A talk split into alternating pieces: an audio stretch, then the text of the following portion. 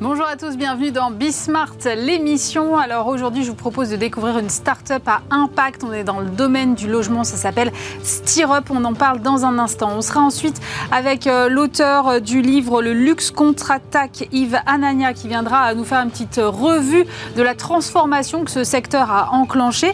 Et puis deux sujets euh, vraiment d'actualité pour finir cette émission aujourd'hui, puisque nous serons avec le cofondateur de 1000 vues qui vient tout juste d'être sélectionné dans le programme Health 20 de la French Tech et on terminera avec l'analyse de euh, Pascal Azria, la cofondatrice de l'agence Kingcom, qui viendra nous expliquer un petit peu ce que prévoit le projet de loi qui arrive euh, mardi prochain à l'Assemblée pour réguler le domaine de l'influence. On a eu les conclusions euh, de Bruno Le Maire ce matin sur ce sujet. Analyse et détails à suivre. C'est Bismart l'émission. C'est parti.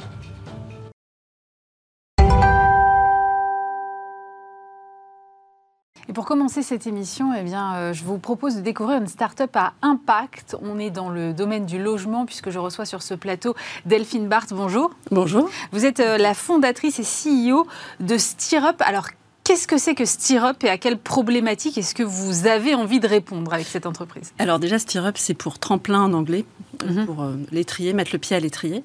Et la problématique, c'est celle du sans-abrisme, puisqu'en fait, euh, en France, quand on est sans-abri, qu'on veut se réinsérer, quand on passe sa journée à chercher ce qu'on va mm. manger, où on dort, c'est très difficile de faire des démarches pour faire un logement. Et donc, le job de Stirrup, c'est d'offrir des nouveaux départs à des personnes qui sont sans abri. D'accord. Et en fait, pour ça, on utilise les logements qui sont inoccupés. Mais comment vous faites ça, euh, cet accès aux logements vacants? Parce qu'effectivement, tout le monde entend parler des logements vacants, mais en fait, on ne sait pas les réutiliser aujourd'hui. Alors nous, on va s'adresser, euh, euh, on a des, bons arguments pour convaincre les propriétaires de logements vacants. D'accord. Déjà, on va s'adresser à des logements vacants qui sont utilisables, qui sont décents pour que les personnes puissent habiter dedans de manière temporaire sur des durées de six mois. Euh, et ensuite, les arguments, c'est très simple, c'est qu'on propose notamment aux acteurs de l'immobilier, comme des promoteurs, de sécuriser les bâtiments, les logements vacants par l'habitation de personnes à l'intérieur. Euh, donc déjà, c'est une, ça permet d'éviter le squat, ça permet d'éviter plus tard peut-être des retards de chantier sur un, gros chantier immobilier, sur une grosse zone de réhabilitation, de construction. Et ensuite, l'argument euh, important aussi, c'est que les promoteurs ou les propriétaires vont offrir le loyer à des associations d'insertion. Mhm. Nous, notre job, ça va être de mettre en relation ces, acteurs de l'immobilier, ces propriétaires, avec les associations d'insertion qui aident les personnes sans abri. Et euh, comme ils vont offrir le loyer aux associations, c'est un don à une association d'intérêt général qu'ils vont pouvoir défiscaliser. Et donc non seulement ils vont, euh, hmm. euh, c'est un vraiment la sécurisation, c'est un, argument important pour eux, mais en plus comme ils vont faire de l'impact, ils vont faire avoir un impact social, ils vont pouvoir défiscaliser le don du loyer à l'association. Et c'est aussi pour ça qu'ils euh, travaillent avec nous, c'est parce qu'on leur permet de faire des économies euh, importantes et de créer de la valeur. Donc en fait, vous agissez un peu comme un tiers de confiance entre ces deux mondes, les propriétaires d'un côté et les associations de réinsertion de l'autre? Oui, tout à fait. Et c'est pour ça que les propriétaires passent par nous, parce qu'on est vraiment le tiers de confiance. Euh, on nous compare parfois avec Airbnb. Mm. Donc du côté des propriétaires, ben, on va pouvoir sécuriser tout le parcours, vérifier la fiabilité des entreprises. Euh, comme ça, voilà, il y a un interlocuteur euh, entre les deux qui permet la fluidité justement de la signature du contrat, etc. Et côté association, évidemment, on apporte un flux, un volume de logements, de solutions pour mettre à l'abri des gens et on leur permet finalement de maximiser l'impact parce qu'on peut pouvoir leur proposer vraiment euh, des logements pas que sur leur zone, mais euh, même plus loin, etc. Et euh, sur ces, associations, comment vous les, euh, comment vous les recrutez dans votre, dans votre périmètre? Eh ben, Merci pour la question, parce que c'est vraiment, on en était, enfin, on vient de passer cette phase de structuration-là mm. pour Stirrup, puisque au départ, pour Stirrup, c'était plus simple d'aller chercher les logements que les associations. Ah ouais? Voilà, tout à fait, parce qu'on avait les bons leviers finalement business pour convaincre les propriétaires. D'accord. et les associations, il a fallu aussi qu'on qu'on fasse de la pédagogie, euh, qu'on crée des partenariats. Donc là, on a mis en place euh, des partenariats. On a réussi à valider le, fait de pouvoir euh, aller chercher du volume côté association pour pouvoir se développer sur toute la France, puisqu'on est lillois. Là, on, va, on commence à travailler sur la région parisienne, on va commencer à travailler sur Lyon, sur Bordeaux. et on va les chercher. Déjà, on les identifie. Les associations avec lesquelles on peut nouer des partenariats, ce sont des associations qui aident les personnes qui ont besoin d'un logement, qui sont sans domicile et qui sont dans un parcours de réinsertion, en fait. Donc, ils vont pouvoir vraiment les suivre et les aider aussi à obtenir un logement pérenne au, bout des six mois, c'est ça Au bout des six mois. Ça peut être des associations qui aident les réfugiés, mmh. des femmes victimes de violences, des jeunes qui sortent de l'aide sociale à l'enfance, ça fonctionne très bien. Et là, on a vraiment un chantier prioritaire sur l'année 2023 sur les personnes qui sont euh, euh, en insertion professionnelle, les travailleurs précaires.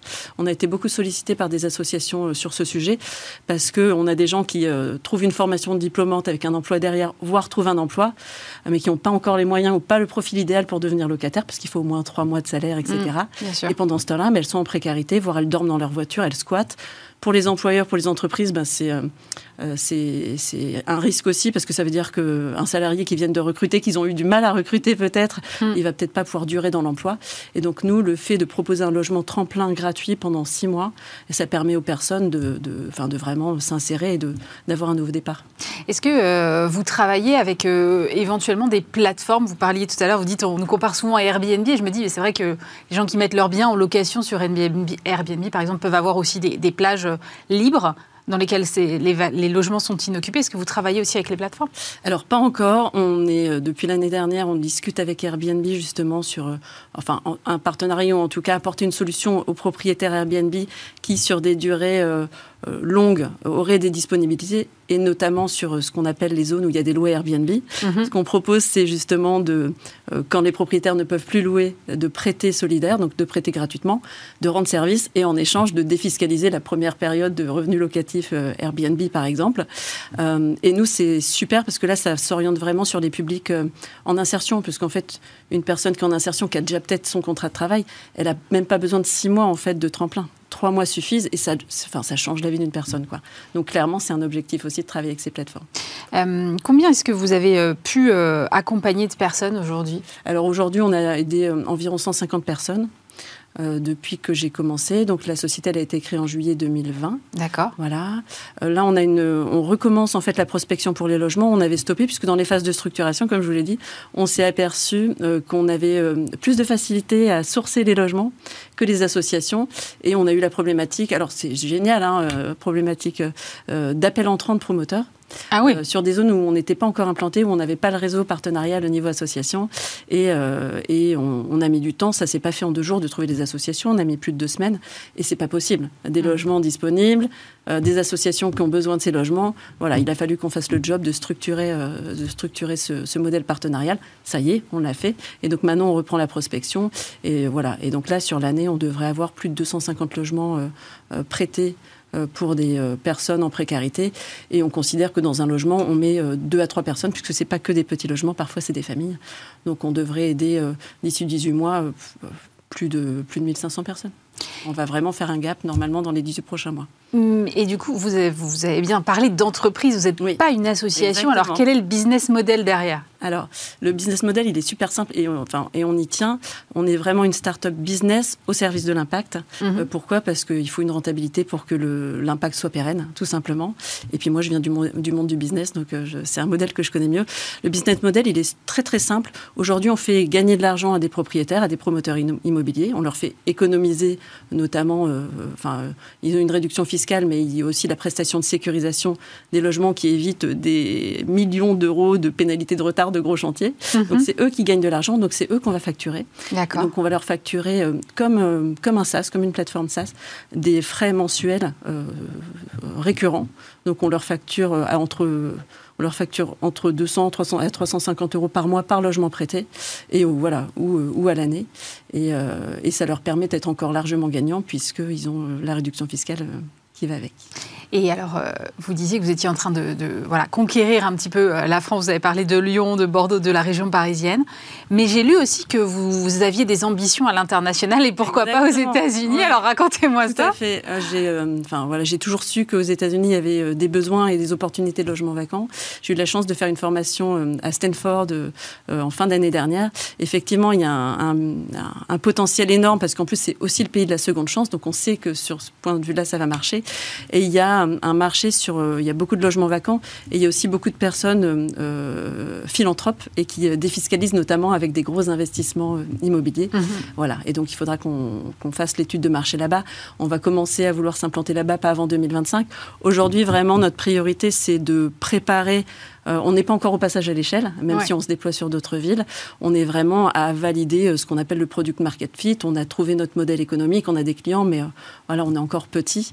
Et là, voilà, la phase de structuration, c'est une première levée de fonds actuellement pour pouvoir prouver justement qu'on a bien notre product market fit et ensuite, on pourra se préparer pour passer à l'échelle. Il y a des étapes avant d'aller aux États-Unis. Merci beaucoup, Delphine Bart. Je rappelle que vous êtes donc la fondatrice et CEO de Stirrup.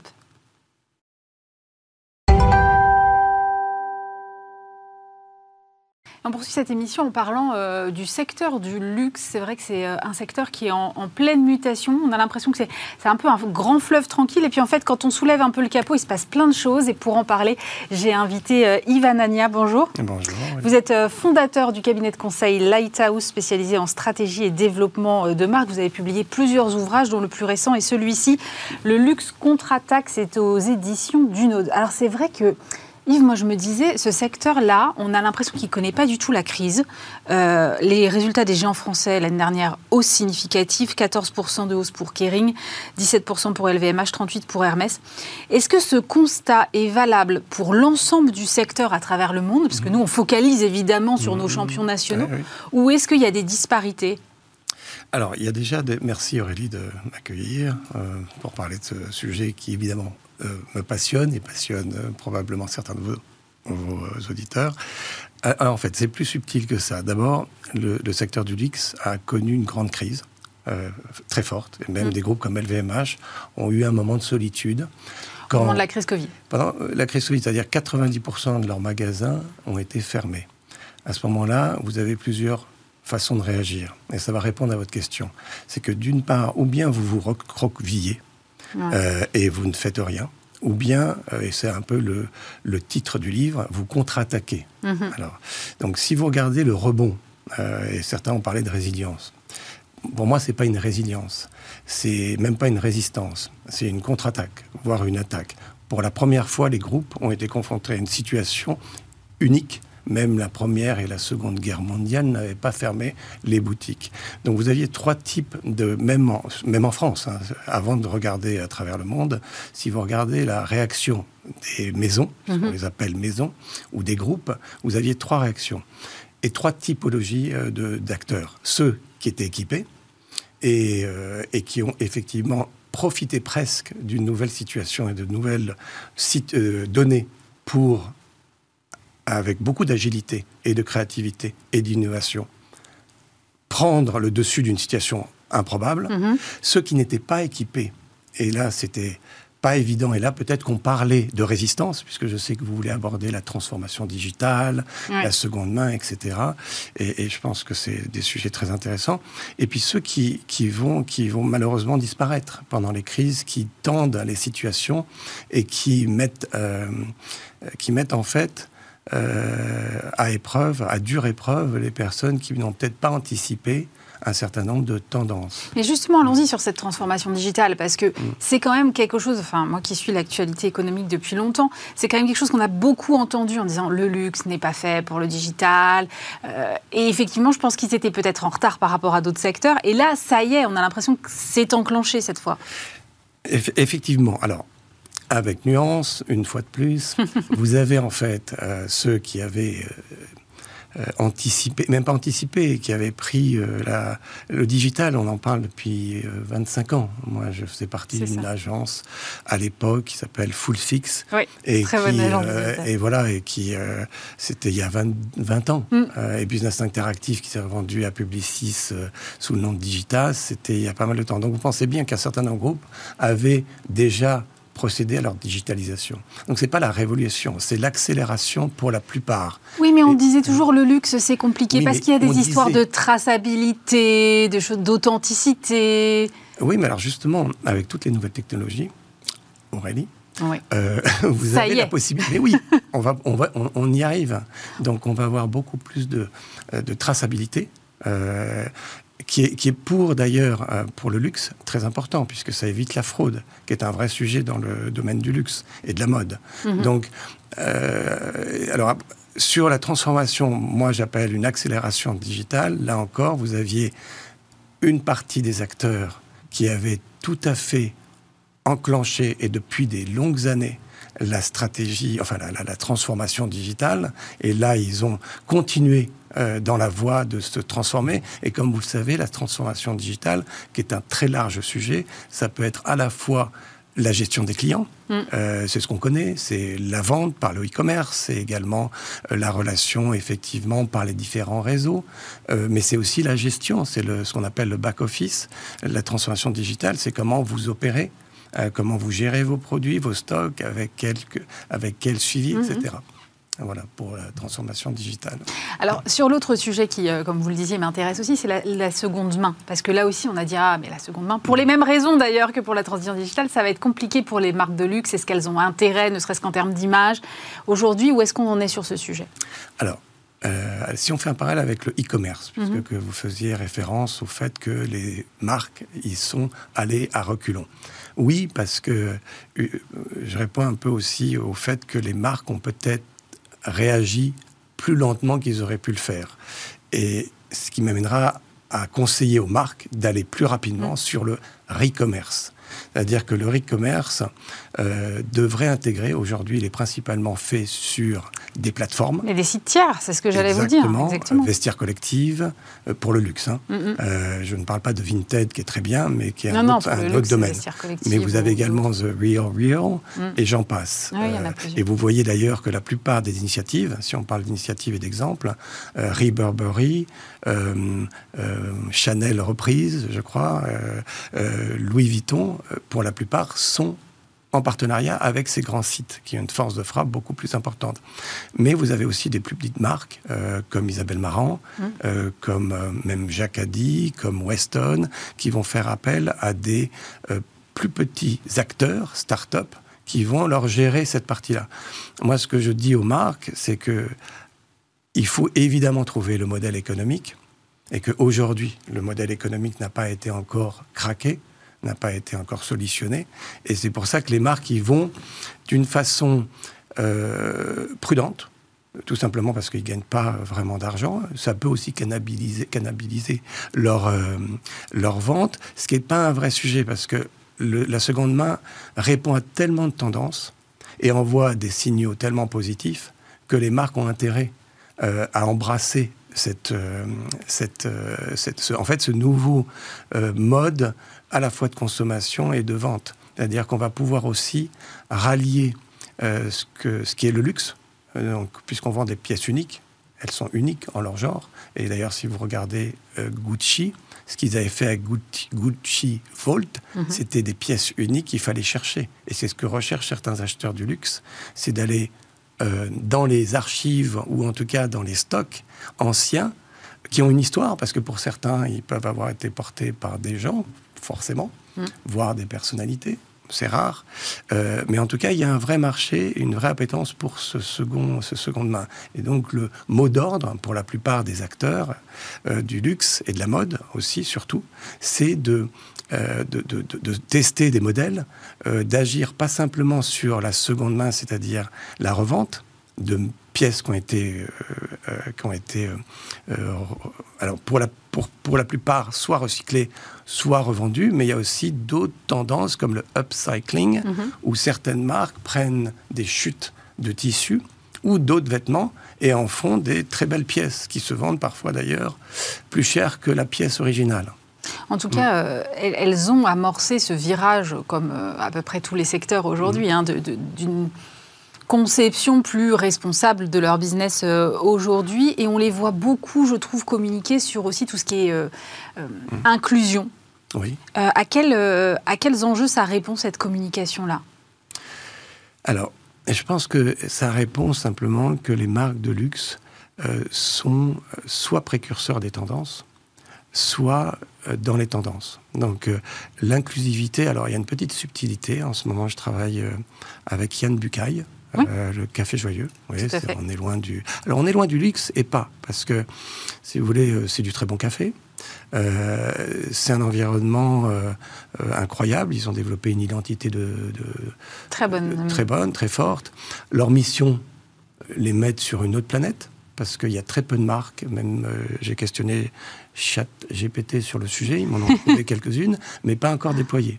Et quand vous parlez d'inclusivité, d'inclusion, c'est un modèle incroyable qu'on pourrait apporter probablement dans le domaine du luxe.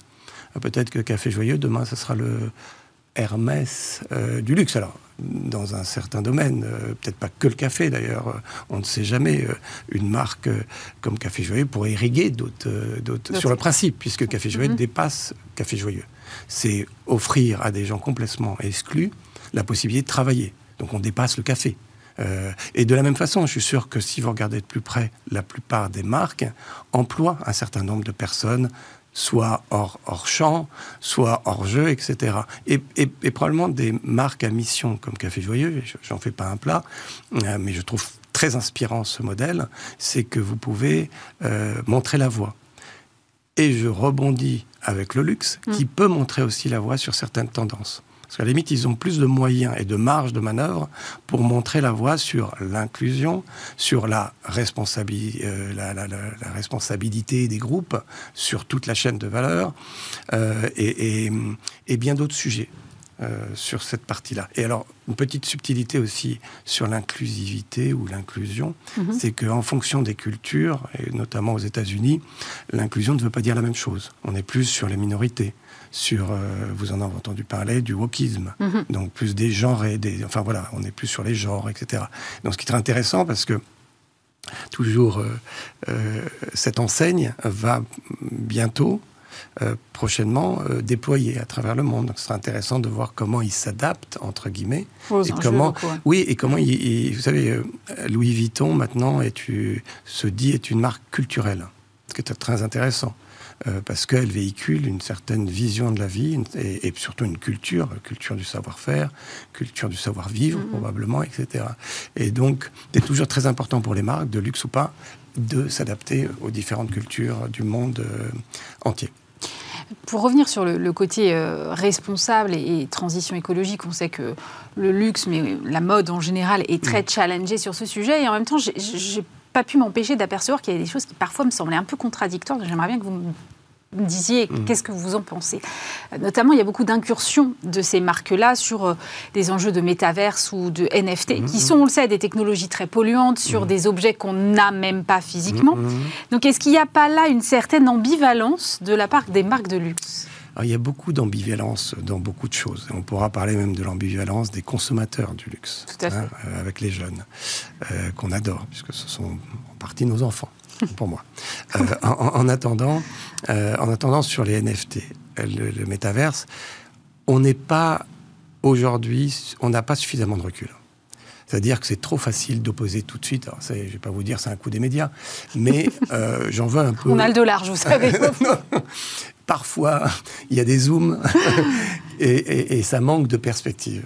merci de me donner l'occasion d'en donner un petit peu sur ce sujet-là.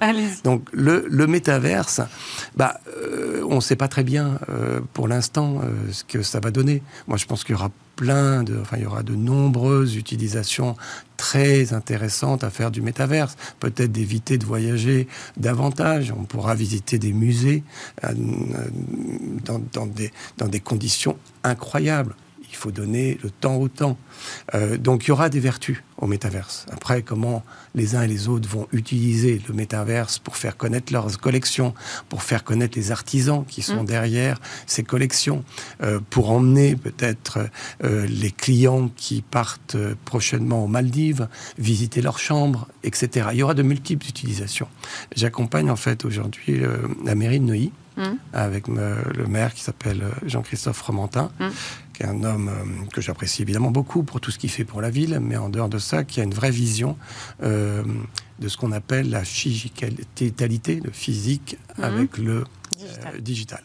Euh, Et il y a un projet, des Folies de Neuilly, sans faire de pub, qui en ce moment s'offre à des marques, et pas simplement celles du luxe, et qui va offrir des petits espaces. C'est pour ça qu'on les appelle les folies, dans, le, euh, dans la lignée des folies euh, architecturales mhm. qui nous viennent d'un autre temps, et qui va offrir à ces marques un tout petit espace qui, va, et qui sera autant des espaces d'animation, d'exposition, de convivialité. Donc je sais d'ailleurs que potentiellement... Mais qui sera dans le métaverse Non, justement, ça sera en fait, si vous connaissez cet axe majeur qui traverse la ville de mhm. Neuilly, vous avez Porte-Maillot qui est en pleine réfection et, et toute cette avenue qui est très empruntée et qui est en train d'être végétalisée.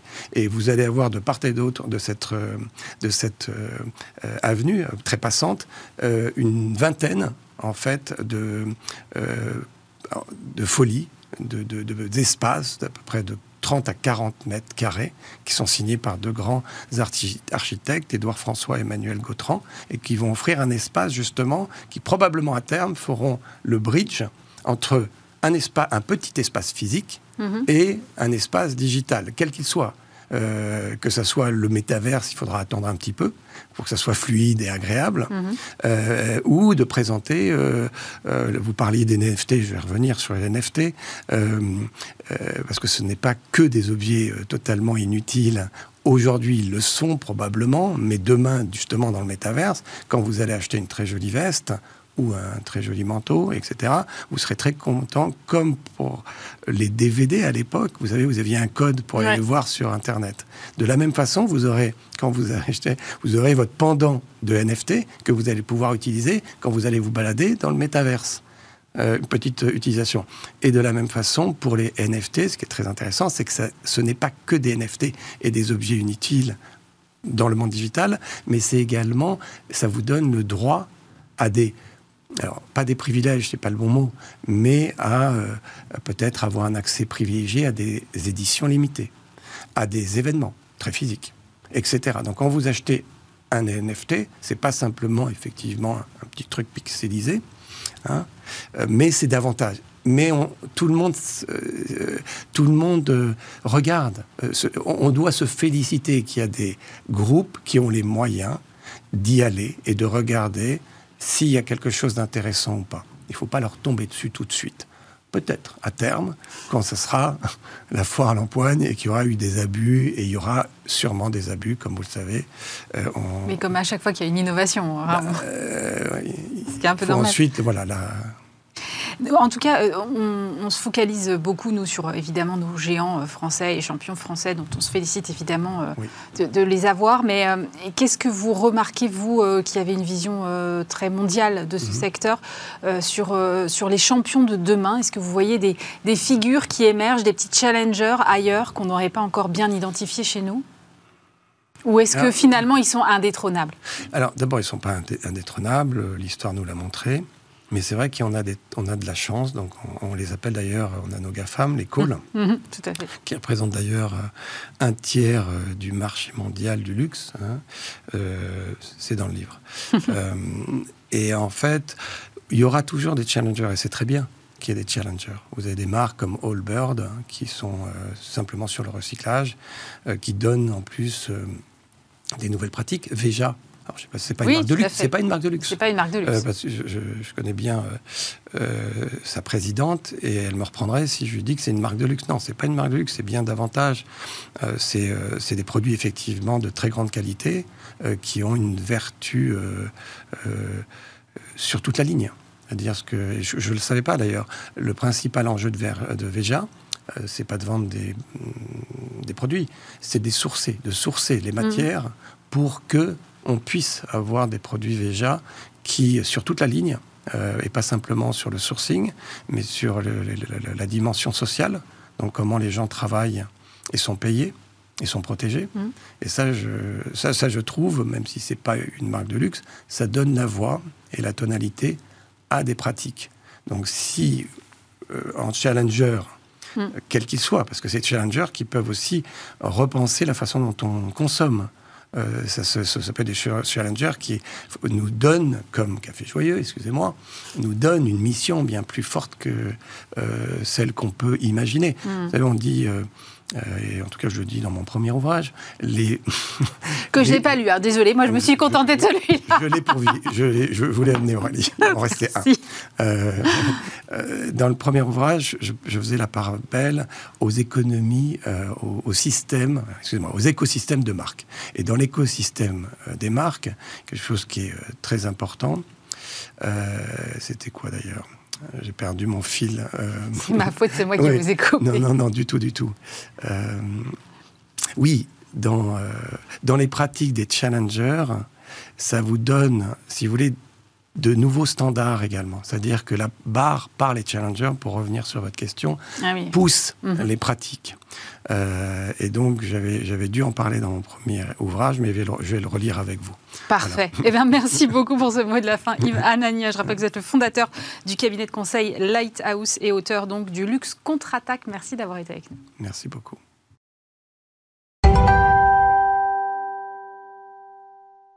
Maintenant, on va parler innovation en compagnie euh, d'Alexandre Parpalex. Bonjour. Bonjour. Vous êtes le cofondateur de Milvust, une start-up fondée en 2018 qui développe des solutions d'amélioration adaptées à la pratique radiologique basées sur des algorithmes issus de l'intelligence artificielle.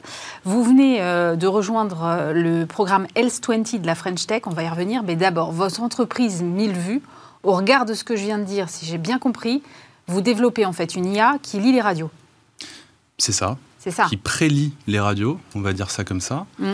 Euh, alors c'est, euh, moi je suis radiologue euh, de formation. D'accord. J'ai un parcours de scientifique et j'ai rencontré dans le courant des années 2016-2017 des ingénieurs polytechniciens qui étaient experts en, enfin qui sont experts en intelligence artificielle et plus précisément dans une partie de l'intelligence artificielle qui s'attache à analyser les images et donc on s'est lancé dans cette idée de se dire euh, comment ces nouvelles technologies peuvent aider les médecins au quotidien et aussi les radiologues dans l'analyse de ces images, dans la priorisation de, des, lectures d'examen pour aller plus vite et être plus euh, pertinent sur le diagnostic.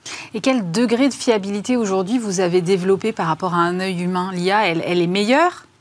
Elle est moins bonne À quelle euh, proportion ça se joue ça, dépend, euh, ça dépend des, des, pathologies dont on parle. Mhm. Euh, aujourd'hui, il y a un certain nombre de littératures scientifiques et on a sorti récemment deux articles hein, dans la presse scientifique internationale qui démontrent que nos solutions font au moins aussi bien que certains médecins. Et en fait, ce qui est même plus intéressant, c'est-à-dire qu'on n'est pas là pour confronter euh, si euh, l'intelligence artificielle fait mieux ou fait moins bien que le médecin, elles sont hyper complémentaires. On se rend compte dans ces études que les erreurs qui sont faites par les médecins et les erreurs qui sont faites par l'intelligence artificielle ne sont pas les mêmes. Et donc, en fait, en mettant euh, l'intelligence humaine et l'intelligence artificielle ensemble, quand ils travaillent ensemble, eh bien, on réduit les erreurs parce que on permet d'éviter des erreurs sur certains cas qui sont faits par l'humain. Alors, vous avez euh, dit, votre IA, elle prélit, c'est ça. C'est-à-dire que si, je, là encore, si j'analyse bien, euh, ce qui veut dire qu'il y a toujours un œil humain qui va de toute façon aller derrière en deuxième lecture. Exactement. Ça, c'est aujourd'hui euh, hyper important. C'est la base. Il n'y a pas d'IA autonome. en tout cas, pas sur le marché. et en fait, l'IA est très forte. Nous, ce qu'on fait sur l'image, en tout cas, elle est très forte pour répondre à une question précise. Mais un radiologue, quand il a euh, une radiographie, un scanner, une IRM à interpréter, il y a mmh. une question précise et puis il y a tout le reste qu'il faut regarder.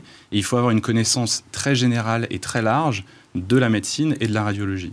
Et donc, certes, l'intelligence artificielle, pour reprendre ce qu'on fait nous, va dire il y a un nodule pulmonaire sur cette radiographie, mais euh, peut-être que l'intelligence artificielle ne va pas voir euh, la petite masse calcifiée qui est peut-être un ganglion euh, au niveau de l'aisselle, qui est un signe indicateur d'une autre pathologie, parce qu'on ne l'a pas entraîné pour ça. Et c'est là qu'il faut toujours un médecin pour euh, déjà valider le diagnostic, parce que l'IA, c'est pas 100%, ça fait des erreurs, mais surtout pour regarder tout le reste. Aujourd'hui, vous ne pouvez pas dire à l'IA juste analyse-moi ça. Il faut, dans sa globalité, il faut lui poser une question précise, c'est ça? Alors, nous, on donne l'image à la machine mm. qui va analyser, reconnaître de quelle image il s'agit. Et puis ensuite chercher un certain nombre de pathologies. Euh, je vois à l'écran là euh, des, une radiographie de la main. Mm. Donc on va traiter de l'os et donc on va chercher des lésions osseuses. Donc des fractures, des luxations, des lésions osseuses qui peuvent être d'un autre ordre. Et c'est ça qu'on va rechercher sur cet examen. D'accord. Euh, après, tous ces éléments-là vont sortir pour le médecin comme un, tableau de bord en fait de ce qui a été trouvé sur l'image pour être sûr que les, anomalies ont bien été vues par le médecin. Et le médecin, avec sa connaissance médicale, va ensuite poser le diagnostic. Est-ce que euh, ça fait gagner du temps, cette, ce premier travail J'imagine que c'est quand même le, but, c'est de faire gagner du temps. C'est ça. Ça, ça, fait gagner du temps. Nous, on, fait des, mesures chez, chez, nos clients qui estiment que euh, avec euh, de la priorisation euh, d'examen et du temps d'aide au diagnostic, on gagne à peu près 30% de temps sur l'interprétation euh, d'une radiographie. Voilà. Il y a d'autres technologies, par exemple, on, fait, on automatise un certain nombre de tâches, on automatise des mesures en radiographie, euh, et là, on peut gagner jusqu'à plusieurs minutes par examen, parce que ce sont des mesures qui sont très longues et qui sont faites quasiment instantanément par l'intelligence artificielle. Comment on entraîne une IA de ce genre? C'est-à-dire vous lui donnez comme ça des radios à ingurgiter pour qu'elle s'entraîne à reconnaître? C'est ça l'idée en fait C'est exactement ça. C'est euh, comme un petit enfant qu'on éduque. Donc euh, voilà, on lui donne un corpus de, radiographie, euh, bien évidemment sur lesquels on a fait valider par des experts les anomalies qui étaient présentes. Et puis on lui montre, on lui dit voilà, ici il y a telle anomalie, telle anomalie. Et à la fin, on lui demande de bah, se tester, euh, de, se tester sur un, nouveau jeu de radiographie. D'accord. Et à ce moment-là, on lui remontre ses erreurs. Et on lui dit bah, il faut réapprendre pour être un petit peu meilleur. Voilà. Et puis euh, c'est vraiment des allers-retours en fait entre les ingénieurs et les médecins pour affiner la performance et la pertinence de l'outil. Euh, je disais en, début d'interview, vous avez été sélectionné euh, dans le programme alors, qui s'appelle Health 20 euh, de la French Tech. donc c'est l'idée, c'est de faire émerger hein, les champions français des medtech. Qu'est-ce que ça va vous apporter ce programme concrètement? Alors déjà, on est très fiers de participer à ce programme. C'est la première promotion mm. de la mission French Tech, Health 20. Et c'est vraiment euh, porté par l'agence Innovation Santé. L'objectif, c'est euh, de déployer à grande échelle euh, des solutions hyper innovantes et qui sont stratégiques pour la souveraineté française. En termes de technologie, mhm. évidemment, on parle d'intelligence artificielle, mais aussi en termes de santé. Et alors, ça, c'est l'enjeu commun, on va dire. Et pour nous, ce que ça va nous apporter, évidemment, de la visibilité, c'est aussi euh, une reconnaissance. Euh, ça fait toujours plaisir quand, euh, et par nos pairs, nos clients, les radiologues, et par les institutions et au niveau de l'État, on est soutenu. donc la visibilité et la reconnaissance. Et puis nos enjeux aujourd'hui, on est une société commerciale, on a un peu plus de 130 clients en France et en Europe, et on a des gros enjeux pour s'étendre à l'international. Et donc évidemment, par l'ensemble des canaux du ministère et de la mission French Tech, il y a des relais et des appuis pour euh, bah, prendre les bonnes décisions, rencontrer les, bons acteurs et euh, rayonner aussi à l'international, euh, en plus de continuer à pouvoir développer des solutions qu'on va mettre en application concrètement en France. Puisque vous parlez de développement à l'international, vous avez des concurrents, il y a d'autres entreprises comme la vôtre qui travaillent sur l'analyse des radios paria? Alors oui, il y a beaucoup, beaucoup de, sociétés, des toutes jeunes startups comme des un peu moins jeunes startups et puis des très grosses sociétés ah qui s'intéressent à l'intelligence artificielle en santé et quand on fait un zoom encore plus proche en radiologie et en radiographie. Donc il y en a un certain nombre en France, il y en a un certain nombre en Europe, il y en a aussi outre-Atlantique. Euh, et donc il y a un vrai enjeu de performance de visibilité et d'implantation sur le marché. Donc voilà, la, maturité de notre solution, ça fait euh, maintenant cinq ans qu'on travaille sur ces questions-là, qu'on a euh, fondé la société. Donc on a une bonne expérience de à la fois ce qu'attendent les médecins, ce qu'attendent les radiologues, et puis de comment on va mettre ces innovations en pratique dans la vie courante. Donc on est assez bien placé pour, pour accélérer dans, à l'international. Comment ils vous accueillent justement, les radiologues? Ils se disent pas, oh là là, ça y est, je caricature évidemment, une IA qui va piquer mon boulot? Alors, c'est pas forcément une caricature, c'est un vrai sujet, c'est une vraie question. J'ai le sentiment, mais peut-être que je suis un peu biaisé parce que je travaille dans ce domaine-là depuis maintenant longtemps, que c'est une question qui est un petit peu dépassée. Mm.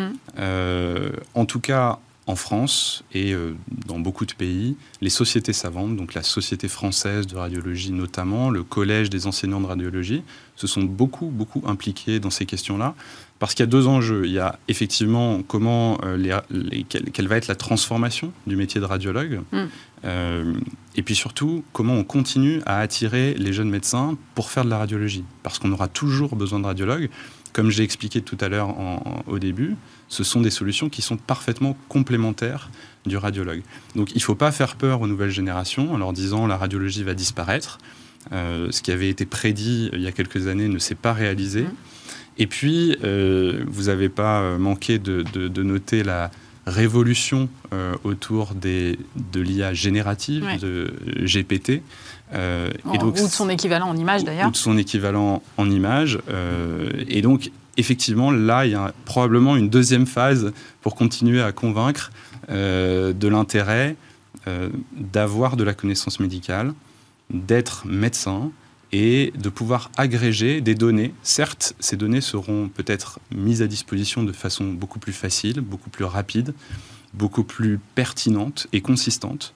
Mais derrière, le médecin, il aura toujours son savoir-faire et c'est vraiment de cette combinaison que euh, le bon diagnostic et la sécurité du patient euh, va tenir.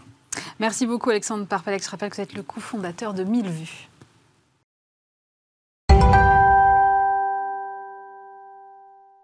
On termine cette émission avec euh, un sujet euh, d'actualité, euh, puisqu'on va parler de l'influence et de la régulation des influenceurs. Il y a un projet de loi qui arrive mardi à l'Assemblée, et pour en parler, j'ai convié Pascal Azria. Bonjour. Bonjour. Vous êtes cofondatrice de l'agence Kingcom, membre de la commission influence responsable de l'ARPP, hein, l'autorité qui régule la publicité en France. Alors je vous disais, on va parler de ce, projet de loi, mais avant d'aller dans le détail, moi Pascal, j'aimerais que vous me disiez, parce qu'on parle toujours de l'influence, mais quels sont les chiffres aujourd'hui? Qu'est-ce que ça représente ce marché en France? Alors, euh, d'abord peut-être quelques mots, l'influence, qu'est-ce que ça représente, qu'est-ce que c'est? Euh, bah, C'est tout personnes, euh, de personnalités physiques ou morales, euh, qui ont une communauté sur les réseaux sociaux, quels qu'ils soient, Instagram, Facebook, TikTok, il y en a un certain nombre, mm. euh, et qui, du coup, est suivi par cette communauté et, du coup, a un pouvoir de recommandation vis-à-vis de cette communauté, puisque il est suivi sur un certain nombre de, thématiques ou de sujets qui lui sont propres. Aujourd'hui, on, on, estime à 150 000 influenceurs en France. on n'a pas de chiffre exact en termes de marché, mm. mais euh, à l'intérieur de ça, il y a une grande diversité. Euh, il y a des influenceurs qui vivent euh, de leur métier d'influence commerciale. Mm. et de l'autre côté, il y a des influenceurs qui sont plutôt des, des micros ou des nano-influenceurs qui font ça plus par plaisir ou parce qu'il y a des thématiques sur lesquelles ils sont experts et qu'ils ont envie de partager cette expertise ou ces savoirs avec un certain nombre de, de, Français et de communautés qui les suivent. et donc, il y, y, a une très grande diversité à l'intérieur de ça. et c'est ce qui, du coup, entraîne un sujet euh, notamment d'encadrement. Oui, parce qu'aujourd'hui, les collaborations euh, ou partenariats rémunérés euh, sont encadrés de quelle façon, Pascal? Alors, elles ne sont pas spécifiques en fait au marketing d'influence, mais l'encadrement est évidemment lié à des lois existantes comme le code de la consommation. Mhm. Il y a un enjeu évidemment de ne pas tromper les Français, les consommateurs, et, et, donc ça c'est assez clairement encadré. il y a à l'intérieur de ça, du coup, des, euh, euh, j'allais dire, des recommandations qui ont été faites avec des autorités de régulation comme la RPP, euh, qui du coup expliquent comment ces lois qui existent, il y a des lois à la fois françaises et d'ailleurs européennes qui existent, et comment est-ce qu'on peut les appliquer plus spécifiquement euh, au marché de l'influence, avec notamment le fait de, euh, pour un, Français qui suit un, influenceur, de savoir que le contenu de cet influenceur, il a été rémunéré et qu'il ne le fait pas euh, parce qu'il a effectivement juste testé ou goûté ou parce que c'est un avis spontané et qu'il avait envie d'en parler, mais qu'il est rémunéré pour ce faire. Ça, c'est un des premiers éléments qui est absolument nécessaire et qui est cet enjeu de mention immédiate et explicite mm. euh, de la collaboration commerciale sur les contenus des influenceurs. Et puis, il y a évidemment aujourd'hui d'autres euh, types euh, d'encadrement et de règles qui sont liées à des secteurs. il y a aujourd'hui un certain nombre de secteurs qui sont contraints. Mm. on pense évidemment à l'alcool, au tabac, les produits financiers. Il y a des autorités qui sont là justement pour réglementer ces marchés, l'AMF par exemple. et évidemment que, du coup, tous ces influenceurs et ces contenus commerciaux, donc rémunérés, sont euh, également soumis au même cadre de loi. Mais alors, vous, qui siégez à la RPP, il y a un label, je crois, qui a été mis en place. On en a parlé euh, sur, même sur ce plateau. Euh, ça suffit pas aujourd'hui d'avoir un label influenceur responsable. Il y a, tout n'est pas euh, respecté et l'adhésion n'est pas assez forte. Il faut aller vraiment à la step d'après alors, moi, je suis au, syndicat du conseil en relations mm. publiques, donc, euh, qui représente euh, les, agences conseils euh, des marques et des annonceurs. Et c'est vrai qu'on travaille très en proximité avec la RP, avec la RPP. ces règles, bah, à la fois sont existantes, mais ne sont pas toutes connues. D'accord. Et effectivement, c'est ça l'enjeu, notamment de, du certificat d'influence responsable. Moi, je suis notamment dans la commission influence responsable de la RPP. Mm. Et ce certificat, il a vocation à accompagner les agents et les influenceurs pour justement connaître ces règles, mieux connaître ces règles, savoir comment les appliquer. Euh, parce que, en tout cas, moi, ma, conviction, c'est que, euh, bien sûr que, euh, j'allais dire, en bout de chaîne peut-être, et en tout cas sur les créateurs de contenu, ils ont un enjeu d'appliquer de, ces règles, mais c'est pas les seuls. c'est une chaîne de valeur, l'influence, dans laquelle il y a plusieurs intervenants. Mm-hmm. Et ma conviction, c'est que l'ensemble des intervenants doit évidemment euh, prendre ses responsabilités et accompagner euh, ces différents acteurs. Euh, évidemment, les influenceurs d'un côté qui doivent au final connaître et appliquer ces règles, mais aussi quand on a une contractualisation, nous en tant qu'agence conseil et ou représentants des marques hein, et ou les marques, bah, faire de la pédagogie pour des influenceurs qui peut-être ne seraient pas au courant à travers d'abord un que les agences et les annonceurs soient elles aussi extrêmement au courant euh, et respectent évidemment ces cadres et ces réglementations, mm. euh, mais puissent aussi faire de la pédagogie hein, pour ceux qui ne le sauraient pas. Alors moi, je, me suis arrêtée beaucoup sur le titre du projet de loi, parce que c'est toujours intéressant, la formulation. Proposition de loi visant à lutter contre les arnaques et les dérives des influenceurs sur les réseaux sociaux. Euh, c'est si important que ça aujourd'hui, les dérives, ou c'est qu'on est en train de se dire que ça prend de l'ampleur et qu'il faut vite, vite y mettre un terme?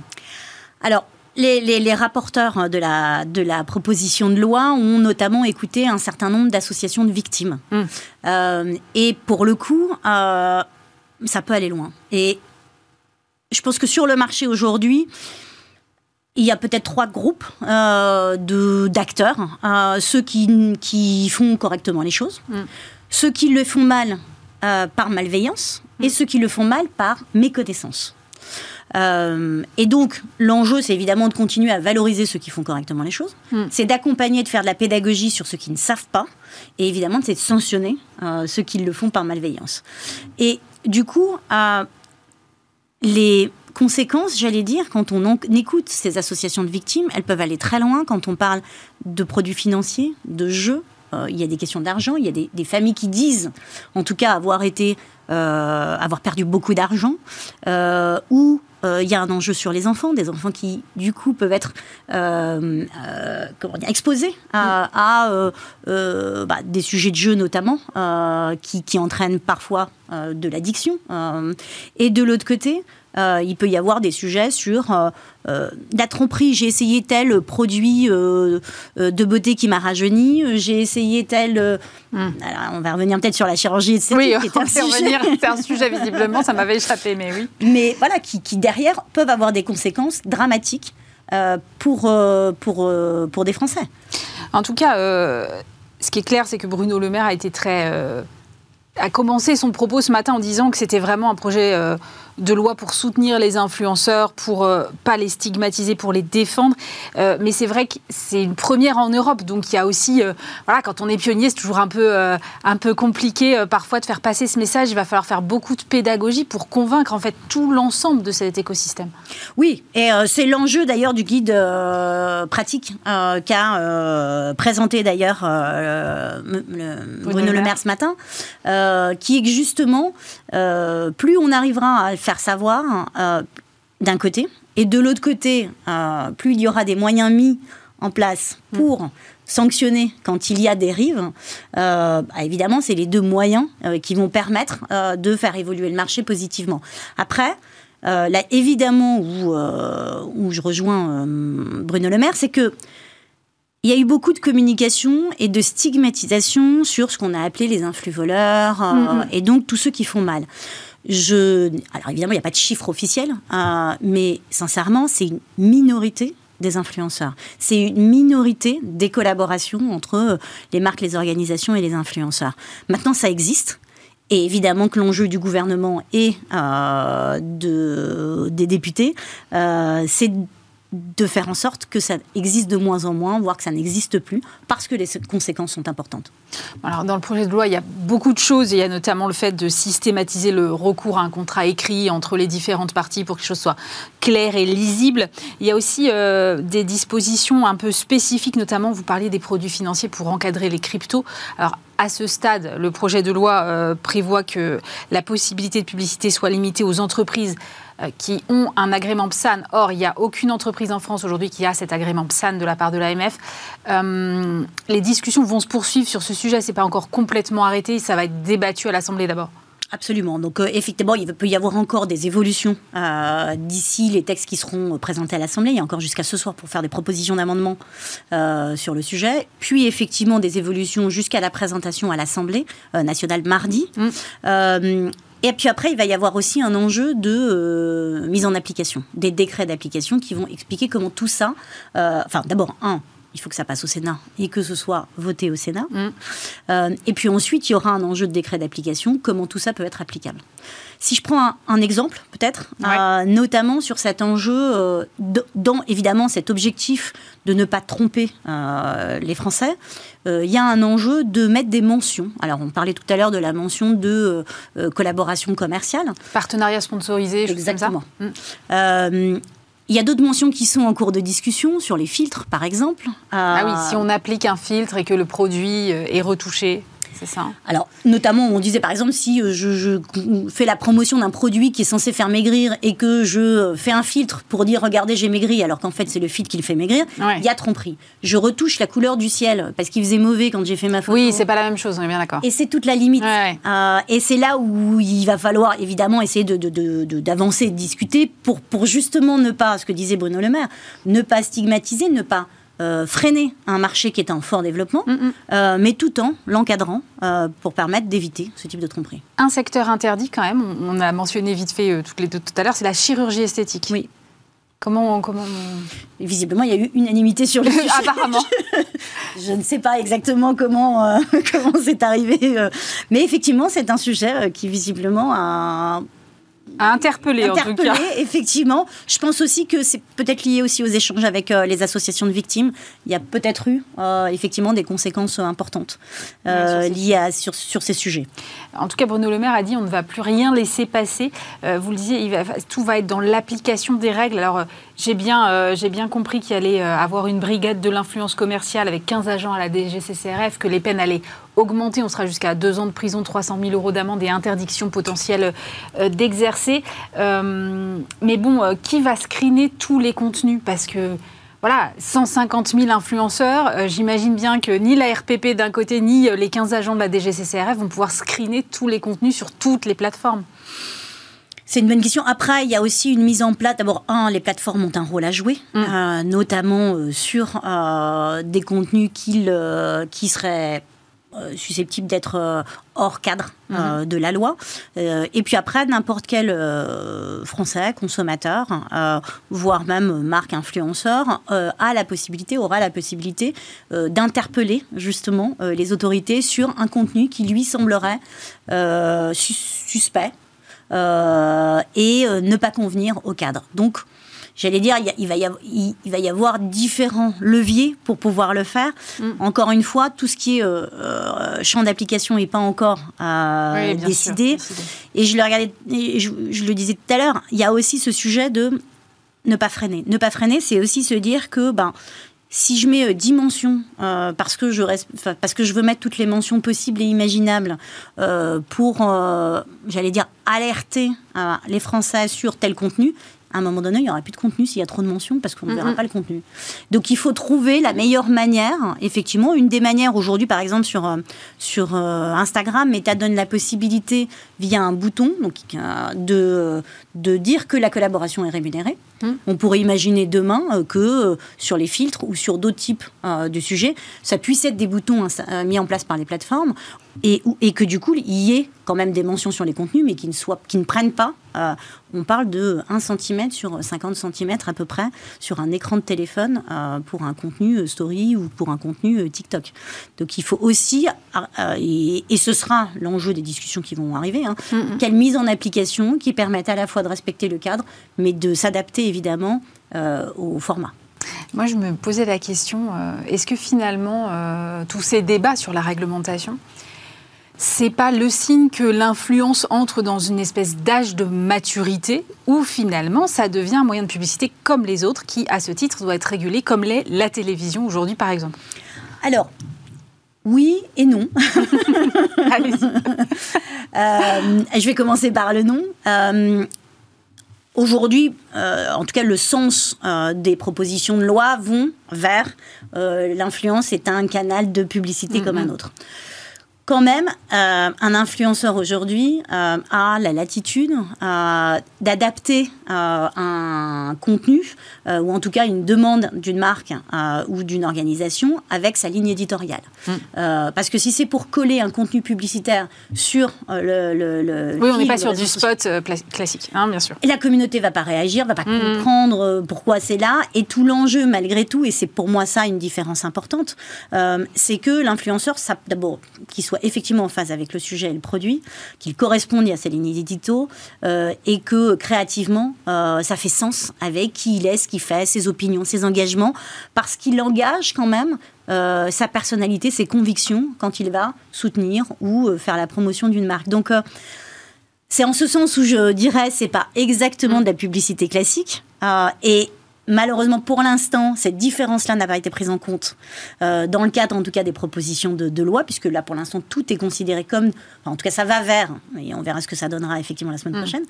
Maintenant, oui, à partir du moment où il y a une collaboration rémunérée, bien sûr qu'il faut qu'il y ait un certain nombre euh, de, euh, d'attention qui soit portée aux communautés qui suivent ces influenceurs et que la différence soit faite avec du contenu spontané ou le fait d'avoir découvert un produit ou une marque et qu'il ait envie d'en parler pour en dire du bien ou du mal, ou pour être neutre, ou qu'il n'ait pas envie d'en parler, c'est et là où il est rémunéré pour un contenu qu'il s'engage à faire.